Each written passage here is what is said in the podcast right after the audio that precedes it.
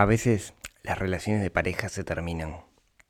Y cuando se terminan, todo lo logrado, todo lo que esa pareja hizo junto, de alguna manera hay que separarlo. Y eso, en mi experiencia, es un lío terrible. Hoy vamos a hablar de ese tema. Hoy vamos a hablar de la separación o el divorcio, de cómo afecta a nuestra vida financiera.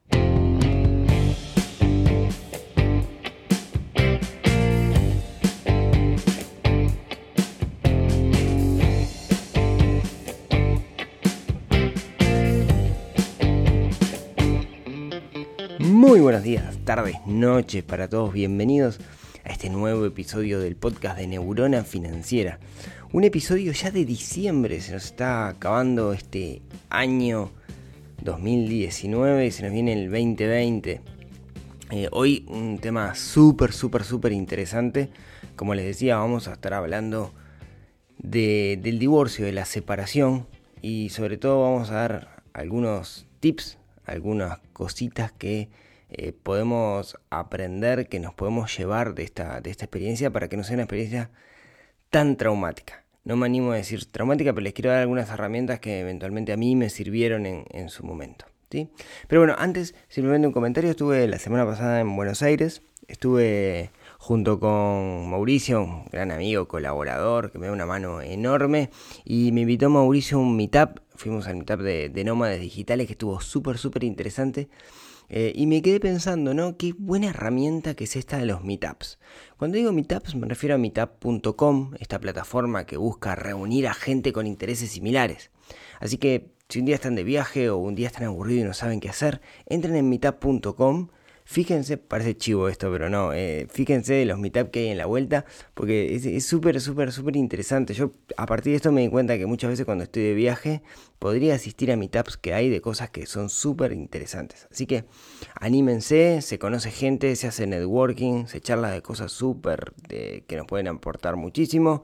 Así que, eh, nada, eso. Y si quieren, si, si tienen ganas eh, de que hagamos un meetup, que haga un meetup, una reunión o algo en Argentina el año que viene, me dicen, porque ahora, ahora que estuve por ahí, eh, puse en redes sociales una fotito del obelisco ahí con Mauricio y mucha gente, ah, vas a dar charla, vas a dar charla. Si tienen ganas de que haga algo, me escriben, neuronafinanciera.com barra contacto y con gusto armamos algo el año que viene, porque este año ya terminó, como, dice, este, como dicen por acá, lo que no se hizo hasta ahora no se va a hacer hasta marzo. Bueno, vamos al tema del día, ¿sí? porque me voy. Eh, en el episodio, si no me equivoco, 33 de este, de este podcast, ya hace un tiempito, hablamos de finanzas y pareja. Yo le ponía de nombre Finanzas y pareja toma 1, porque en realidad eh, me parecía que, que da el tema mucho para hablar y creo, estoy convencido que es, que es así. Cuando uno tiene una relación de pareja, ¿sí? Mm, de alguna manera eh, es una asociación de colaboración. ¿En qué sentido digo esto? Por ejemplo, eh, si yo pago un alquiler de, no sé, 300 dólares, 500 dólares por un apartamento y mi pareja paga un alquiler de 500 dólares por su apartamento, cuando nos vamos a vivir juntos seguramente tenemos los dos pagando un alquiler de 500, 600 o 700 dólares, pero estamos ganando plata. No es lo mismo cocinar para uno que cocinar para dos. No es lo mismo organizar la vida junto con una persona que hacerla sola. Digamos, financieramente hablando, obviamente este tema tiene muchas más aristas que la financiera, pero financieramente hablando, estar en pareja la mayoría de las veces es negocio.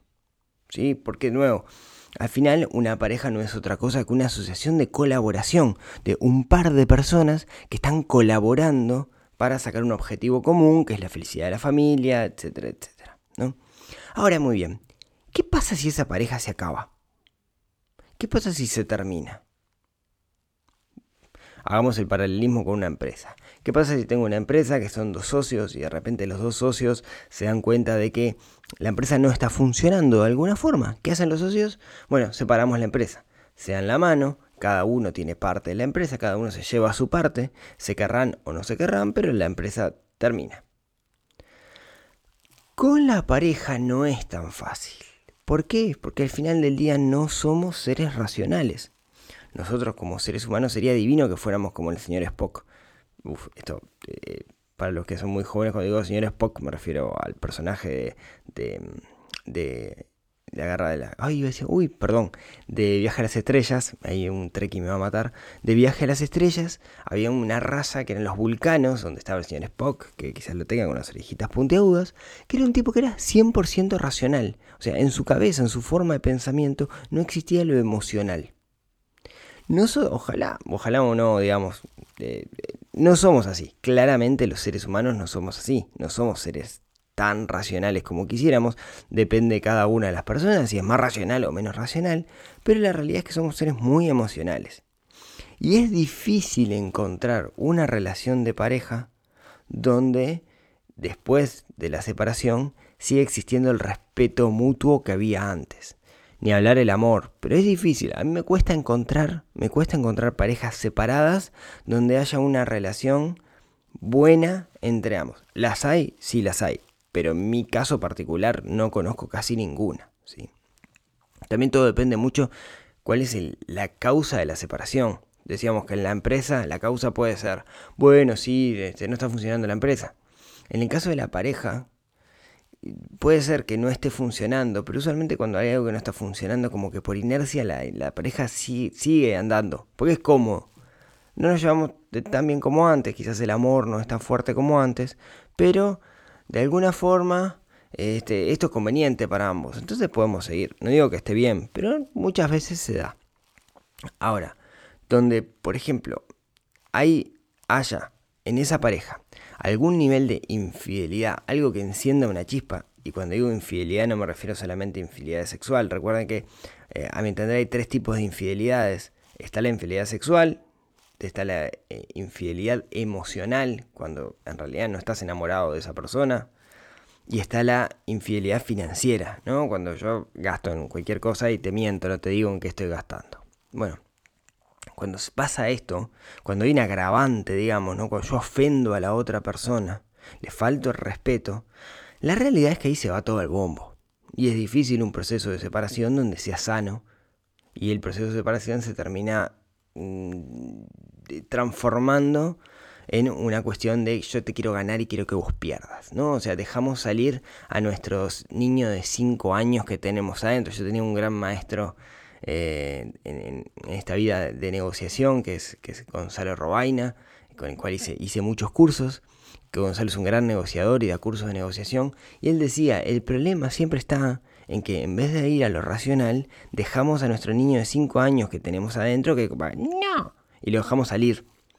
Y en realidad negociar no se trata de eso. Podríamos armar un episodio de negociación algún día, me parece que, vale la pena, que es súper interesante. Entonces, si, si la cosa termina mal, de alguna manera, va a ser un lío, porque va a haber una pelea. Y en vez de decir, bueno, hagamos lo mejor para ambos, va a ser yo quiero ganar y quiero que vos pierdas. Tomá, me quedé con esto. Y eso deberíamos evitarlo.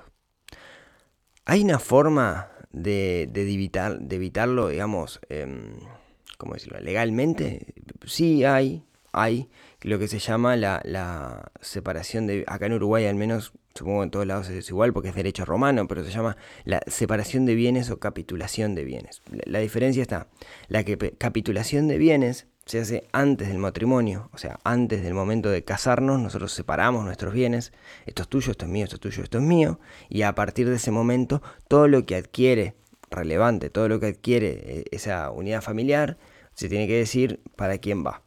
¿Esto es tuyo o esto es mío? Cosas, obviamente no la heladera, ¿no? Pues la heladera, ahí hay que, porque no hay escrituras, pero todo aquello caro que tenga escrituras, se tiene que decir a quién, a quién pertenece. O sea, de todas formas va a haber una separación. La separación de bienes se hace a posteriori, no a posteriori del casamiento. La diferencia es que la separación de bienes es un poco más cara que la capitulación. Muy poca gente lo hace pensando en la salud de la pareja. ¿Por qué? Porque vos en el momento que te vas a casar con alguien, en realidad no pensás este, que te vas a separar. Nadie, nadie se va a vivir en pareja o se casa con alguien pensando en que se va a separar el día de mañana. Entonces, y es muy, convengamos que es muy poco romántico decir separemos los bienes, ¿no? No, agrega puntos al romanticismo de cuando te doy el anillo eh, y, está la luna llena y todo eso. Entonces, muy poca gente lo hace, mucha gente lo hace por necesidad, porque está expuesta, entonces como está expuesta a ciertos, em, o sea, por ejemplo, médicos que le pueden hacer un juicio por mala praxis, entonces hace una separación de bienes y todo va para la pareja que no es el médico, ¿no? Cosas por el estilo. Pero racionalmente, si lo pensamos de una forma racional, o sea, 100% racional, la capitulación de bienes o la separación de bienes es brillante. Porque en realidad la pareja no queda atada a lo tuyo y lo mío. Lo que pasa es que nadie, nadie lo hace de nuevo, ¿no? Porque no pensás que esto va a... De, alguna manera no, pensás que esto, que esto, digamos, que nos vamos a terminar, que la relación va a terminar, que la pareja va a terminar en algún momento. Y lo cierto es que puede pasar. Pero obviamente al principio no lo vemos. Em, el proceso este es un proceso con abogados, digamos, o sea, donde esté todo mal, la separación de bienes se tiene que hacer con abogados, ¿no? Abogados que le abren un acta, que digan cómo es, y eventualmente donde no hay un acuerdo, se llega a un juicio, ¿sí? Que en los juicios, este, mm, después si quieren les puedo contar ahí mi, experiencia personal en el tema, no es nada divertido esto, porque los abogados se sienten a negociar, etcétera, no, no está muy, muy bueno, entonces lo ideal es poder evitarlo. Claro, todo esto que yo les cuento, todo esto, parte de una base. Y es que esa pareja, a mi entender, digamos, ¿no? Parte de la base de que esa pareja no tiene hijos. ¿Por qué? Si hay hijos, cambia. Primero, yo creo, y creo firmemente, que en el caso de que haya una separación de pareja, los hijos no tienen la culpa de esa separación ustedes estarán de acuerdo conmigo, pero no tienen la culpa, todos estamos, creo que todos vamos a estar de acuerdo que un hijo, un niño chico no tiene la culpa de que los padres se separen. Pero, pero, muchas veces los padres los toman como chivo expiatorio de esos niños, y son esos niños los que terminan sufriendo cada vez más esa separación. Yo creo que cuando hay hijos lo que tiene que primar es la salud, la salud emocional de ese niño. Entonces, ese tiene que ser un factor para que pasemos a ser más racionales, para que dejemos de lado los sentimientos, las calenturas, el qué me hiciste, y tiene que primar la seguridad emocional de ese niño.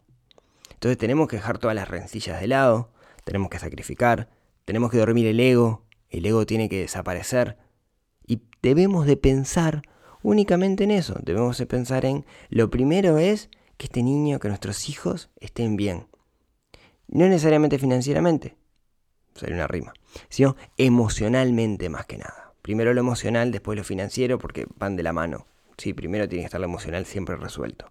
Entonces, tengamos cuidado, tengamos cuidado si nos tenemos que separar y tenemos hijos, de velar por la seguridad de esos niños, porque lo podemos marcar, lo podemos marcar de por vida.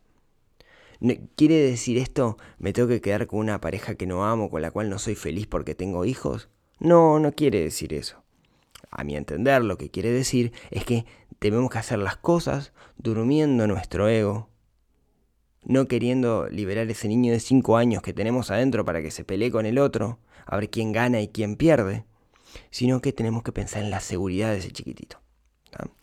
Dicho esto, a mí me ha pasado muchas veces, muchas, en varias ocasiones, que llegan a mí em, personas pidiéndome ayuda financiera, ¿no? Ayuda estilo coaching, es algo que hoy tengo muy poca capacidad de hacer por un tema de, tiempo, pero es algo que, que, que, dos por tres tomo algunos, algunos casos, algunas personas como para darle una mano.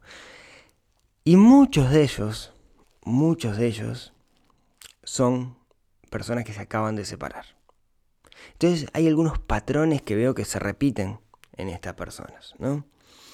Primero, eh, se sienten desesperados, se sienten em, de alguna manera en problemas. ¿Por qué están solos ante el mundo? Y de repente están solos ante el mundo con menos plata de la que ganaban antes. Y a eso, eso, digamos, de alguna forma los, eh, los pone mal, los enloquece. Bueno, los enloquece, no, digamos que amarga, digamos que deprime, ¿no? Yo antes eh, cobraba 50, mi pareja cobraba 50, juntos teníamos una casa y pagábamos un alquiler caro, y ahora de repente, pipín, tengo 50 para mí solo y tengo que pagar un alquiler de 30, y me queda 20 para vivir. Y eso genera un montón de ruido, ¿no? Después lo otro que he notado es un montón de gente con la sensación de perdí todo lo logrado hasta ahora. ¿Por qué? Porque de alguna manera en esa separación se perdió la casa, que siempre fue el sueño que estuvo, se perdió el auto, se perdió, se perdió. Y esa sensación de perdí lo logrado. Primero lo que quiero que sepan es que en cualquier pareja, creo que de ambos lados se siente lo mismo, ¿no? Se siente que perdí. Y después lo otro, que me parece quizás súper relevante, y quizás lo más importante, es la sensación de no tengo ni idea dónde estoy parado. No sé dónde estoy, no sé qué me va a pasar mañana, no sé hacia dónde quiero ir. ¿Por qué? Porque de repente venís de una relación de muchos años, donde estás con tu pareja, juntos tienen objetivos comunes, y esos objetivos es lo que de alguna manera eh, encausa tu vida. Yo soy un convencido que tenemos que tener un norte en todo sentido. Tenemos que tener una visión hacia dónde queremos ir en nuestra vida. No tenemos que vivir el día a día nada más, sino que tener una visión es súper importante. Y de alguna manera la construimos sin pensarlo mucho. Y la solemos construir en pareja. Cuando estamos en pareja, y más cuando la pareja lleva muchos años, solemos construir esa visión. Es una visión compartida de, puede ser la casa, puede ser las vacaciones todos los años, puede ser el autito, puede ser la casa en la playa, de alguna forma vamos construyendo una visión de objetivos financieros en conjunto. Y de un día para el otro, bomba de humo. Desaparece ese objetivo financiero. Ya no sabemos más hacia dónde tenemos que caminar. ¿Hacia dónde voy? ¿Hacia el norte? ¿Hacia el sur? ¿Hacia el este? ¿Hacia el oeste? No lo sé. Porque estoy parado en un lugar donde no tengo idea. Y eso quizás para mí sea lo más importante y lo más relevante esa pérdida de objetivos, esa pérdida de saber hacia dónde voy, de qué es lo que quiero. Entonces, como para darles algunas herramientas concretas con esto, ¿no? ¿Qué es lo que tenemos que hacer?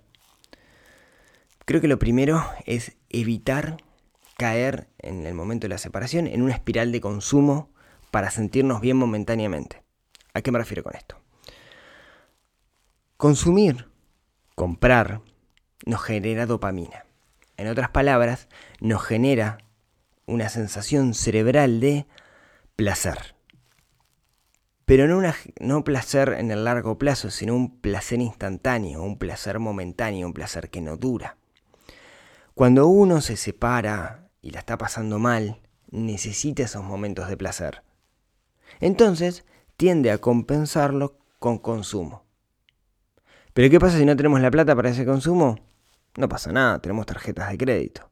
Entonces he visto casos donde eh, post separación se entra en una espiral de consumo que termina siendo una espiral de, endeudamiento que termina llevando a la persona a mucho tiempo de estrés por deber dinero. Por un placer momentáneo en realidad, no por un placer de fondo. Entonces, tengamos muchísimo cuidado con eso. Que me parece que es vital que debemos cuidarnos de no mandarnos macanas, digamos, porque estamos deprimidos, porque estamos tristes y nos queremos dar premios. Ah, eso, eso es lo primero. Ese es como el gran warning, ¿no? Tengamos cuidado. Ahora, ¿qué podemos hacer nosotros? ¿Qué debemos hacer?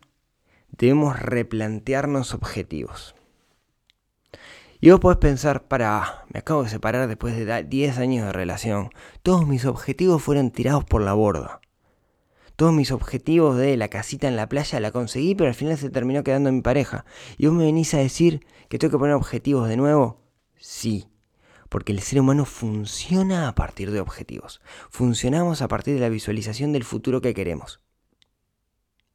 Muchas veces lo hacemos sin pensarlo, pero todos tenemos una idea de cuál es el futuro que queremos. Y si no, y si no nos sentimos medios perdidos.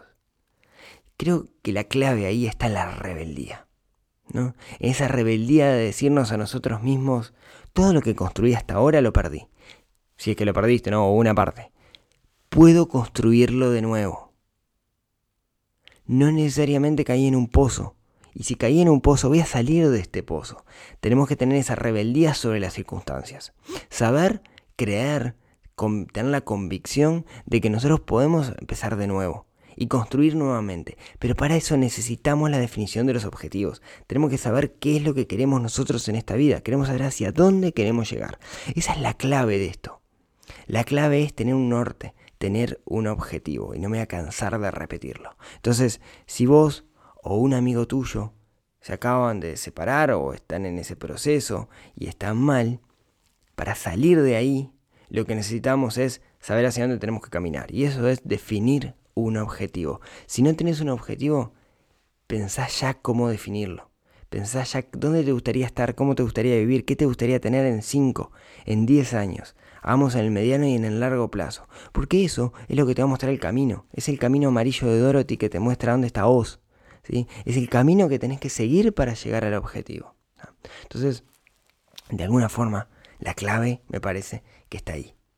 ¿sí? Entonces, si quieren dejarle dos cositas, digamos, de este episodio es, puede ser traumática la separación. Si tenemos hijos, tiene que estar primero la seguridad emocional de los hijos. Me parece que eso es, es lo primero. Y segundo, tenemos que buscarnos objetivos. Nosotros deberíamos buscar un objetivo nuevo para poder salir del estado de presión y tener un motivador, algo que nos haga caminar, un gatillo que nos mueva. Y eso es lo que quería contarles en esta segunda instancia de finanzas y parejas. Seguramente haya más porque esto tiene, como les decía, mil, mil, mil aristas. Como siempre, muchísimas gracias a todos los que me escucharon hasta acá. Recuerden que pueden compartir esto, ya sea por eh, Spotify, por iBox, por iTunes, por Neurona Financiera. ¿sí? Si lo comparten, a mí me ayudan porque hace crecer este proyecto. Si están en el caso de iTunes y le agregan y le hacen una calificación, también me ayuda mucho. Si están iTunes, ahora es Apple Podcast. Si están en, Spotify y lo agregan a su biblioteca, también me ayudan muchísimo si, si lo hacen. Si los comparten con sus amigos también. Con sus exparejas, ¿por qué no? Y bueno, si les parece eh, y si tienen ganas, nos vemos, nos escuchamos, nos hablamos el próximo miércoles en otro episodio que nos ayuda a desarrollar esa neurona financiera que tenemos un poquito dormida ahí en nuestra cabeza. Nos vemos la semana que viene. Chau, chau.